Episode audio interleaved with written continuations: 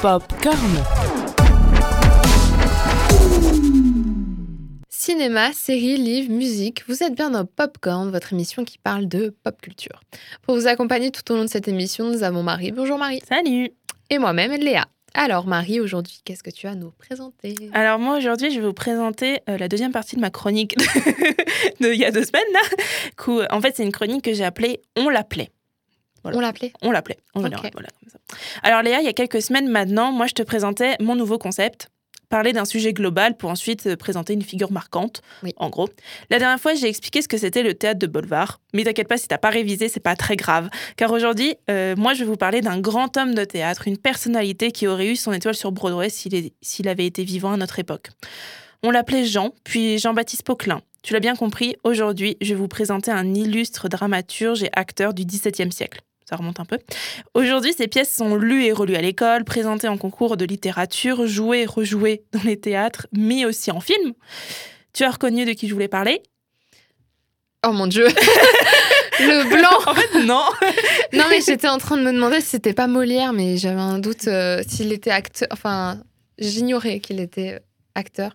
Et là, tous les fans de théâtre doivent être là. Quoi Mais comment Comment tu peux Comment tu as peux- osé Mais comment as-tu osé le dénigrer de cette façon? Je suis désolée, vraiment. Je manque beaucoup de, de culture euh, théâtrale. Je l'avoue, je l'admets euh, dans cette émission. Euh, c'est pour ça que Marie, elle est là. C'est pour m'apprendre et nous apprendre, nous autres, un culte du théâtre. Bon, du coup, oui, c'est bien Molière dont on va parler aujourd'hui. Popcorn.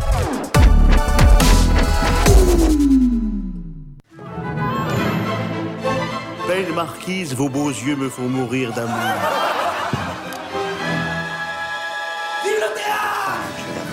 a raison, pourrait vaciller. Qui êtes-vous? Jean-Baptiste Poquelin, dit Molière, acteur. Alors bon, on vient d'entendre, j'ai utilisé, ok, des petits passages du film Molière qui date de 2007 avec euh, Romain Duris dans le rôle de Molière et euh, Fabrice Lucchini entre Vive Romain dedans. Duris. Désolée, je t'ai coupé, mais il fallait. Vive Romain Duris. Mais en fait, j'ai choisi de prendre ces extraits parce que j'ai trouvé le film vraiment magnifique. Euh, alors, euh, c'est pas forcément l'histoire de Molière en général, c'est une partie de son histoire, mais j'ai trouvé vraiment le film absolument beau et Romain Duris qui intègre Molière d'une façon voilà, enfin, je peux même pas décrire tellement c'est magnifique. Et du coup, euh, bah, je voulais commencer avec ça pour, pour un peu mettre bah, qui était Molière, parce que qui était-il? Alors, en fait, Molière, c'est un simple enfant de marchand parisien habitant dans les ruelles populaires des Halles. En gros, c'est ça. Donc, autant dire une naissance qui ne lui présageait rien de glorieux. hein. Comme d'habitude, hein, j'ai envie de dire, à chaque fois, ils ont une vie misérable, un début de vie euh, super triste et, euh, et jamais personne les aurait vus euh, en étoile montante. Bah pourtant, en fait, ouais, il deviendra le comédien et auteur favori du Soleil de la France. Donc c'est à 21 ans qu'avec une dizaine de ses camarades, Jean-Baptiste Poquelin choisit son destin. Oui, la rime n'a pas été faite au hasard. il monte avec une bande de potes son premier groupe de rock. Ah non, non, non, non, au XVIIe siècle. Eh bien, euh, bah, ça sera alors une troupe de théâtre qui s'appelle l'Illustre Théâtre d'ailleurs. Mais bon. Ah, en fait, le théâtre, c'était le, C'était- le, le début des groupes de rock dans le garage après. euh, Exactement, ça voilà, c'est à peu près ça. À l'époque, au lieu de se donner rendez-vous dans le garage des parents, c'était. Euh, euh, C'était à l'auberge. euh, c'est ça, à la, à troupe ferme, de théâtre. À la, à la ferme, et hop, euh, une petite. euh, on se fait une petite troupe de théâtre là euh, Exactement. Une petite pièce, ça serait sympa. Mais bon, bon, à cette époque-là, c'est déjà compliqué de se faire repérer. Et malgré la collaboration de plusieurs dramaturges, bah, Paris ne veut pas d'eux. Alors, ni une ni deux, ils s'en vont. Ils quittent Paris parce que franchement, ça craint un peu d'être refusé partout. Et commencent une tournée en province dans une troupe itinérante. En fait, ils étaient vachement en avance parce qu'ils ont commencé une tournée. Rien que le fait de la tournée, tu vois, il a fallu beaucoup de temps pour le faire en- en- dans le milieu du théâtre et tout. Donc, euh, ils étaient vachement en avance là-dessus. Bah, ils se sont dit, Paris veut pas de nous, du coup, euh, hop, on bouge. Exactement. Entretenu par plusieurs protecteurs, parce que oui, déjà à cette époque, on cherchait de l'argent un peu partout. Notre Jean-Baptiste Poquelin, qu'on surnomme déjà Molière, compose ses premières farces et petites comédies. Et vu que ça marche assez bien, il se dit pourquoi pas voir plus grand. Et du coup, en fait, c'est là où il écrit ses deux premières grandes comédies que tout le monde connaît. Alors là, je les ai plus en tête, mais euh, tout le monde les connaît normalement. Mais la campagne, les moutons, les vaches et le grand air, ça va bien deux minutes. Molière, lui, ce qu'il connaît, c'est la ville. Et en 1658, alors âgé de 36 ans, il dit Mon pote, tiens, je vais faire mon petit retour à Paris. Il retente donc sa chance, mais pas en tant que simple comédien à ce moment-là, en tant que chef de troupe. Donc en fait, euh, vraiment sa troupe, euh, maintenant c'est lui qui, qui la dirige et à qui il fait jouer ses propres textes et en même temps, il, lui, il est comédien à l'intérieur.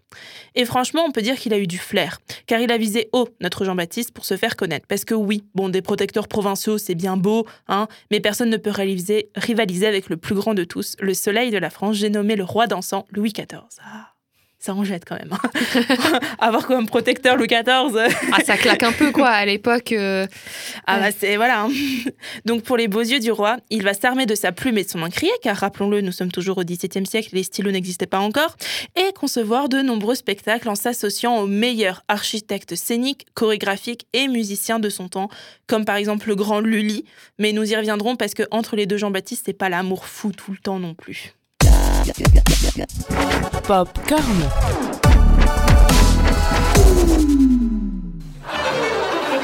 C'est un métier du sentir et non du paraître. Monsieur Molière, Le plus important, c'est de pouvoir vivre de votre art. Jouer des comédies qui explorent l'âme humaine. Ce genre de comédie n'existe pas. Eh bien, inventez-le. cachez donc ce sein. Que nous ne saurions voir. Je dois écrire mes propres pièces, voilà tout. Besoin de faire entendre ma voix. Et il va réussir à la faire entendre sa voix. voilà, comment rebondir sur un truc. trop La fort. preuve, hein, aujourd'hui encore, ses œuvres sont des incontournables de la culture française. Molière, c'est un créateur de formes dramatiques, interprète de la plupart de ses pièces, mais aussi exploiteur de diverses sources de comiques, verbales, gestuelles et visuelles, mais aussi de situations. Il était un peu un couteau suisse, en fait, à l'époque, pratiquant tous les genres de la comédie, euh, de la farce, du coup, à la comédie de caractère. Le truc, c'est qu'il est assez intelligent pour s'inspirer de ce qui l'entoure. Parce que les histoires de coucherie à droite, à droite et à gauche, les mariages et remariages forcés, les avarices et avaricieux, on peut dire qu'à la cour de France, euh, il y a de quoi faire. Il observe sans se faire observer, tel une proie attendant son déjeuner, sauf que lui, bah, c'est pas du pain et de l'eau dont il se nourrit, mais des mœurs et comportements de ses contemporains.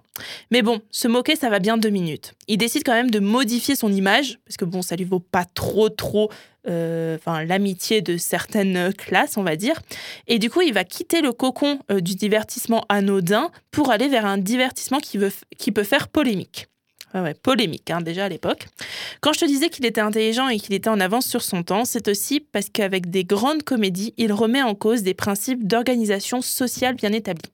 En fait, il remet en cause tout, genre euh, tout, le pouvoir royal, euh, la bourgeoisie, les classes. Enfin, c'est un, précurseur, le mec, quoi. Et. Et comme on sait que pour les grands dignitaires, le changement, c'est pas génial, hein, même maintenant on le sait que les gens n'aiment pas trop le changement, il va se retrouver poursuivi par des polémiques et des hostilités durables du milieu dévot. Mon Dieu, mais quelle tragédie, le milieu dévot, c'est sûr que c'est celui-là qui va faire le plus mal. Pardon. Mais il ne s'attaque pas qu'aux ecclésiastiques. En 1659, par exemple, il propose avec la pièce, la pièce Les précieuses ridicules une critique du parler précieux qu'on retrouvait dans les salons. En 1661, avec euh, l'école des maris et en 1662 avec l'école des femmes, qui se répondent, il se moque des tyrans domestiques et plaide en faveur de l'éducation des femmes. Mais pourquoi s'arrêter en si bon chemin? Parce que dans Tartuffe, Molière dénonce les escroqueries qui se commettent sous le couvert de la dévotion, donc sous le couvert euh, d'être 'fin, de la dévotion, donc c'était plus religieux à l'époque, et revendique le droit pour la comédie de, travail, de travailler à réformer les mœurs. Il va quand même loin hein, dans, son, dans son truc. hein. Ah, mais rien que ça, hein, moi je suis sûre que s'il avait été vivant là, pendant les deux ans qui viennent de s'écouler, c'était le premier dans la rue ou le premier à se mettre devant un théâtre et dormir de faim, faire une grève de la faim pour qu'on les rouvre. Clairement, euh, c'était de ce style-là. Mais bon, que vaut la haine éternelle de quelques-uns quand on a la protection du roi de France? Tu me diras. hein. D'ailleurs, la protection du roi, un autre Jean-Baptiste l'aura, enfin, est là avant lui, et bien qu'on aurait pu prédire que les jumeaux de prénom s'entendraient à merveille, le, au XVIIe siècle, la rivalité, elle est déjà de mise. Popcorn.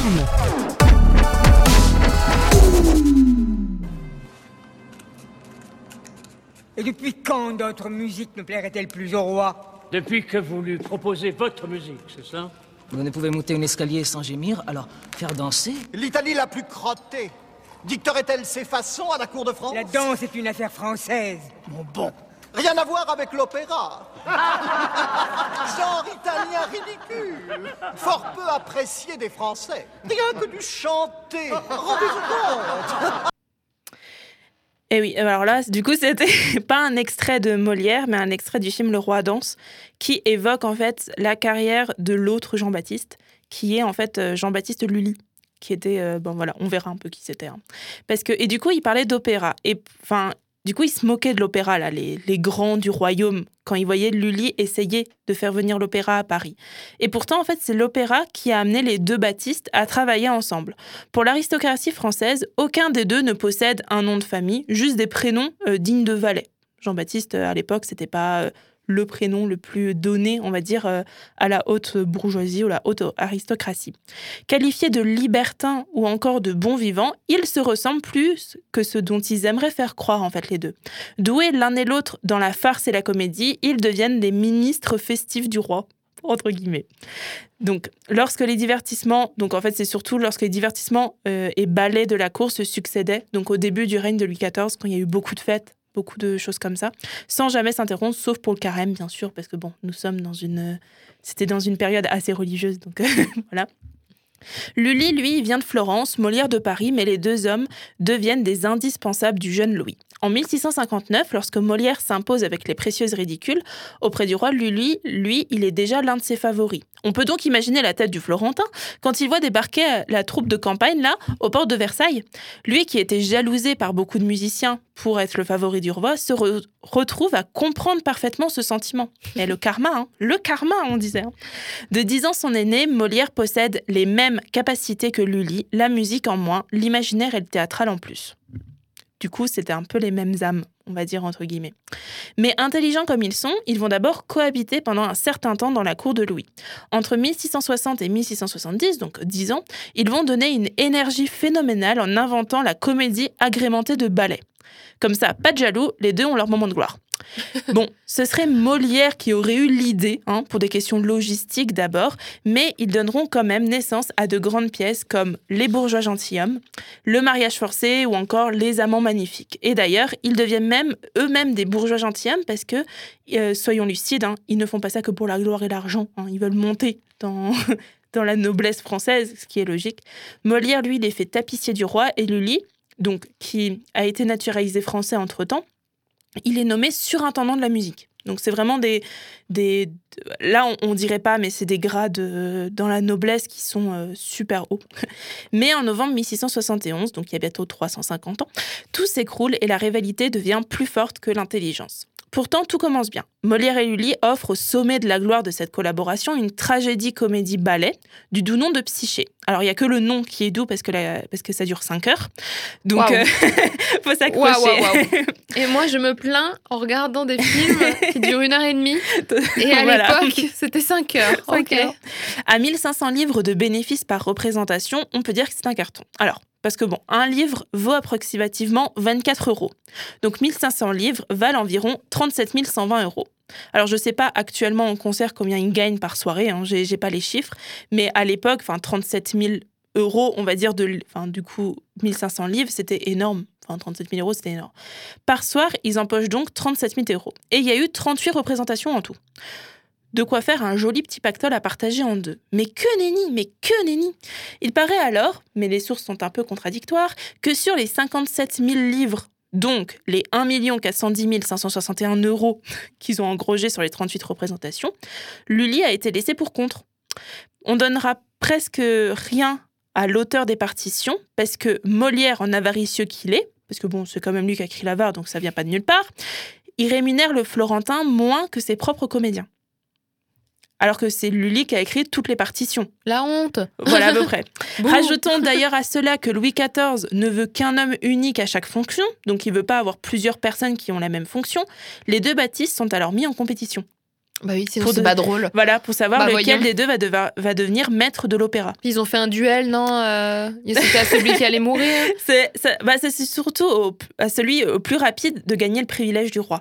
En fait, on dirait carrément qu'on se retrouve dans une émission de télé-réalité à Versailles, que- tu vois. Genre, Que euh, des lèche-bottes. À ma droite, un dramaturge et comédien de talent qui dépeint les mœurs et vous fait pleurer de rire. À ma gauche, un violoniste et danseur de talent qui fait vibrer nos oreilles. C'est à vous de voter pour celui qui deviendra le maître de l'opéra. En gros, c'était ça. Envoyer un SMS au 7 12 13. Exactement. Trois fois le prix d'un SMS. Bon, spoiler pour le prochain épisode, c'est Lully qui remporte le prix. Et, et Oh, fait ce cons- plot twist et du coup, il fait construire en face de l'actuel Sénat l'Académie royale d'opéra. Oh, Donc c'est énorme. rien que ça. Pourtant, alors, bon, il a beaucoup de succès, Lully. On le sait. Et du coup, il manque de place. Mais alors, qu'est-ce qu'il va faire? Parce qu'il est toujours un peu jaloux euh, de ce qui s'est passé euh, avec Forcément, Molière. il l'a toujours de travers. hein. Et du coup, en fait, trois mois après la mort de Molière sur scène dans Le Malade imaginaire, Lully s'attribue la salle de Molière au Palais Royal, qui est beaucoup plus grande. Chassant du coup les comédiens, donc la compagnie de l'illustre théâtre, donc la compagnie de Molière qui existe toujours même après sa mort. Il les chasse carrément. Et comme dirait donc Vincent Borel, qui est un journaliste et écrivain français, par un sinistre jeu de chaises musicales, l'Académie royale de musique s'installe là où est mort Poquelin et l'illustre théâtre, donc la troupe, là où est mort le premier opéra français. Lully et Molière, au grand siècle, les destins sont d'une tragique symétrie. Parce qu'en fait, la troupe de Poquelin s'installe dans les locaux euh, bah, de ce que Lully a construit. Waouh. En gros, ils échangent en fait euh, carrément juste leurs locaux, quoi. Mais bon, c'était tout un truc à l'époque. Mais bon, malgré cette petite embrouille, on l'aime toujours autant Molière parce que c'était un génie, quoi. Il a quand même écrit plus d'une trentaine de comédies hein, qui remportent toujours autant de succès en France et dans le monde entier parce qu'il reste une référence de la littérature universelle et ça, c'est pas rien. Sa vie et sa personnalité ont inspiré un bon nombre de comédiens, de dramaturges ou de cinéastes en général. D'ailleurs, il a une place emblématique dans la culture française et francophone avec cette périphrase désignant la langue française comme la langue de Molière. Au même titre hein, que l'allemand qui décrit comme la langue de Goethe ou que l'anglais, qu'on le sait, c'est la langue de Shakespeare. Voilà. J'espère que ça t'a plu, cette émission sur Molière. Oui, c'était très intéressant. Euh, comme j'ai dit du coup à notre première émission sur ce thème euh, du théâtre, euh, moi c'est vraiment un univers qui m'est inconnu. Enfin inconnu. J'ai eu des cours euh, sur le théâtre comme tout le monde, Oui, mais je n'ai pas fait euh, une filière littéraire, donc le théâtre je l'ai vite abandonné. Pourtant c'est très intéressant parce que ça hum, reste notre bagage culturel français. Ouais. C'est pas à négliger parce que on a quand même la chance de vivre dans un pays avec une culture très riche. Donc c'est toujours très intéressant de- d'en apprendre plus et j'espère que nos auditeurs ont aussi euh, apprécié euh, que tu nous apprennes toutes ces choses, encore mieux qu'une page Wikipédia. c'est encore mieux quand on nous le raconte. Donc euh, non, c'était vraiment top et, euh, et je trouve ça bien d'apporter aussi ce genre d'informations. Euh, c'est pour Mm. ça qu'on est là, c'est pour ça qu'on a créé Oui, Popcorn aussi. C'est pour euh, permettre aux gens qui ne connaissent pas un domaine en particulier de d'avoir de, la ouais, culture et d'apprendre plus de choses. Donc euh, merci beaucoup Marie Bah, pour rien, cette émission. et bah, nous on se retrouve du coup dans une semaine, nos auditeurs. En attendant, n'hésitez pas à aller nous voir sur nos réseaux sociaux, donc Facebook et Instagram @popcorn.radio, à écouter nos émissions de la saison 1 Mhm. et euh, nos nouvelles émissions sur des plateformes d'écoute, donc euh, notamment entre autres Ouais. Spotify et Apple Podcast, rien que ça. Et en attendant, bah, prenez bien soin de vous, passez une très bonne semaine et nous on se revoit très vite. Popcorn.